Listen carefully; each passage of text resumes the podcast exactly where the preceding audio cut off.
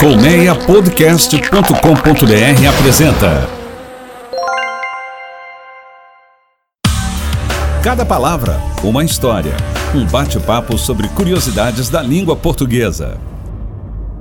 Este é o Cada Palavra Uma História com o professor Dionísio da Silva, sempre fazendo uma trajetória de onde surgiu é, e de onde vêm as nossas palavras, a origem do nosso da nossa língua portuguesa. O professor Dionísio da Silva sempre muito gentilmente compartilhando o seu conhecimento conosco. Professor, seja muito bem-vindo. Muito obrigado, Poliana. Sejam bem-vindos também, nossos queridos ouvintes. Vamos à nossa prosa, que é sempre muito agradável. E hoje nós vamos falar sobre a identificação de lugares, né, professor? De onde vêm algumas palavras é, que a gente nem imagina, né?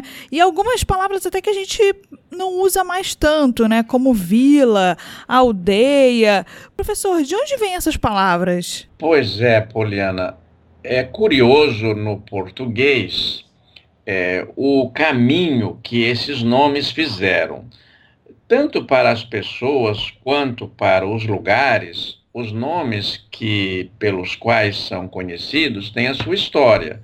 A gente está, está vendo lá uma corrida da Fórmula 1 e vê, ouvia Schumacher. Por que ele se chama Schumacher?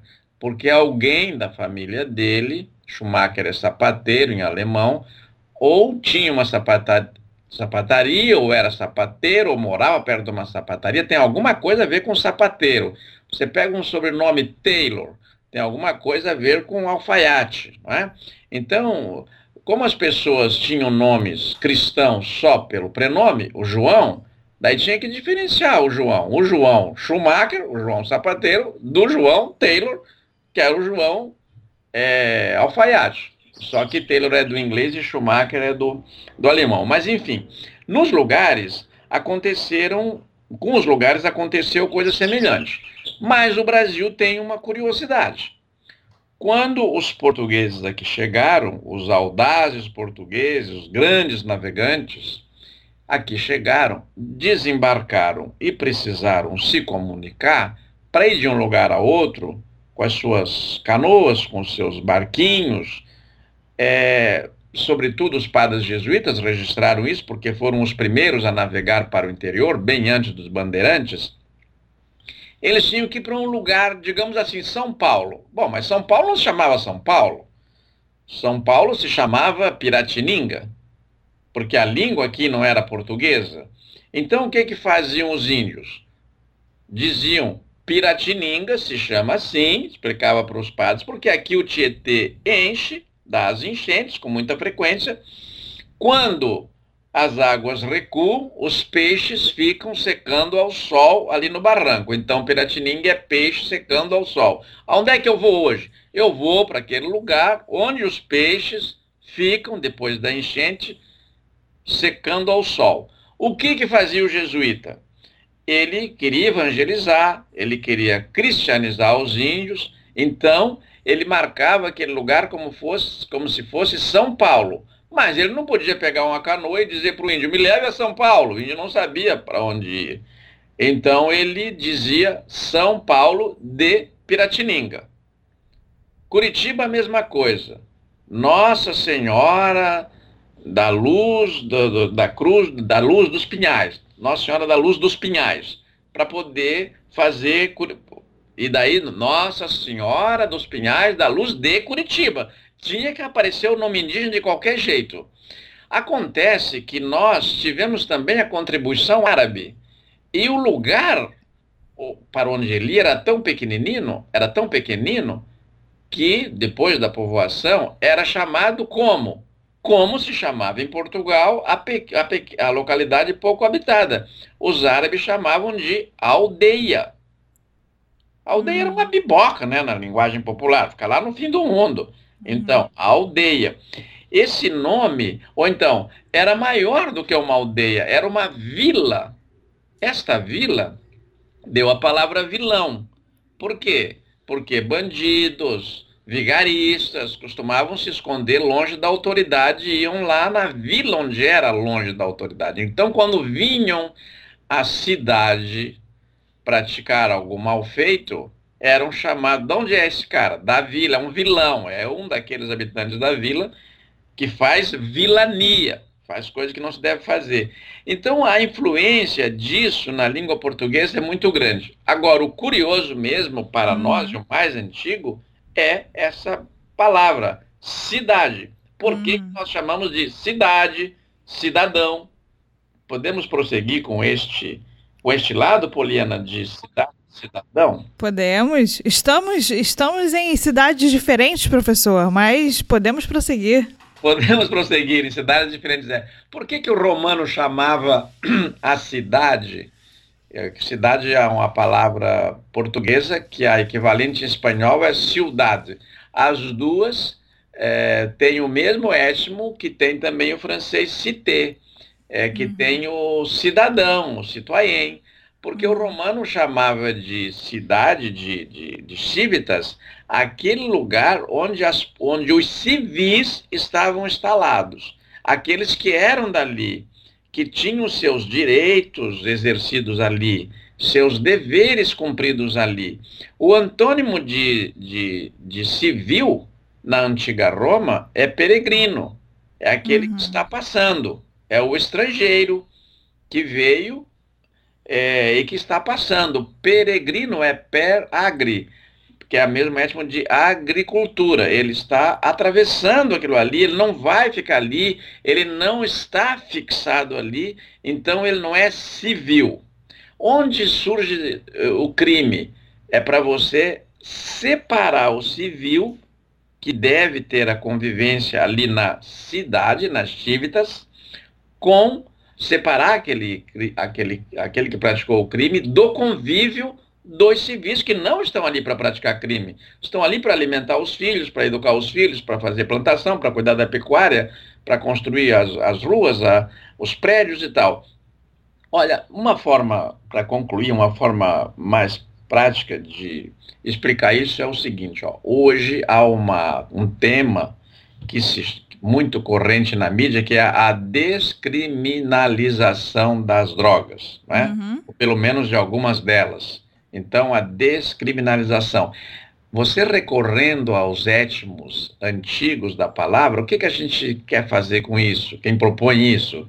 Quem propõe isso quer separar, olha, o consumidor de certas drogas, o portador de certas drogas, ele não está fazendo isso para prejudicar os civis, para prejudicar o convívio com essas pessoas. Ele, ele não é crime, ele não é criminoso, então ele não precisa ser separado, ele não precisa ser preso. Né? Uhum, é, uhum. O étimo está nos indicando uma outra fonte, que é a verdadeira. O verdadeiro étimo está lá na antiga Roma, você convive e faz algumas coisas que nem todos entendem, mas elas não são crimes. É, isso também depende muito da cultura, né, professor? Os árabes, por exemplo, que o senhor estava é, citando antes, é, que contribuíram com a gente com aldeia e vila, eles não permitem o consumo de bebida alcoólica, o que pra gente é, não existe, né? Todo mundo hoje consome bebida alcoólica é, no Brasil e nos países do Ocidente, não tem problema nenhum, né? Mas para eles é um crime, por exemplo, né? Poliana, eu seria preso todos os dias, porque eu copo de vinho todos os dias. Então, era só chegar aqui em casa na hora do jantar e me prender, porque estou bebendo é. um copo de vinho. E não tomo ao almoço porque dá aquela leseira, é. descanso, aquela moleza e temos que trabalhar, não é? Pois é, mas você vai, você vai almoçar em qualquer cidade portuguesa, você toma um vinho da casa, né, professor? Ali durante o almoço, né? Super agradável.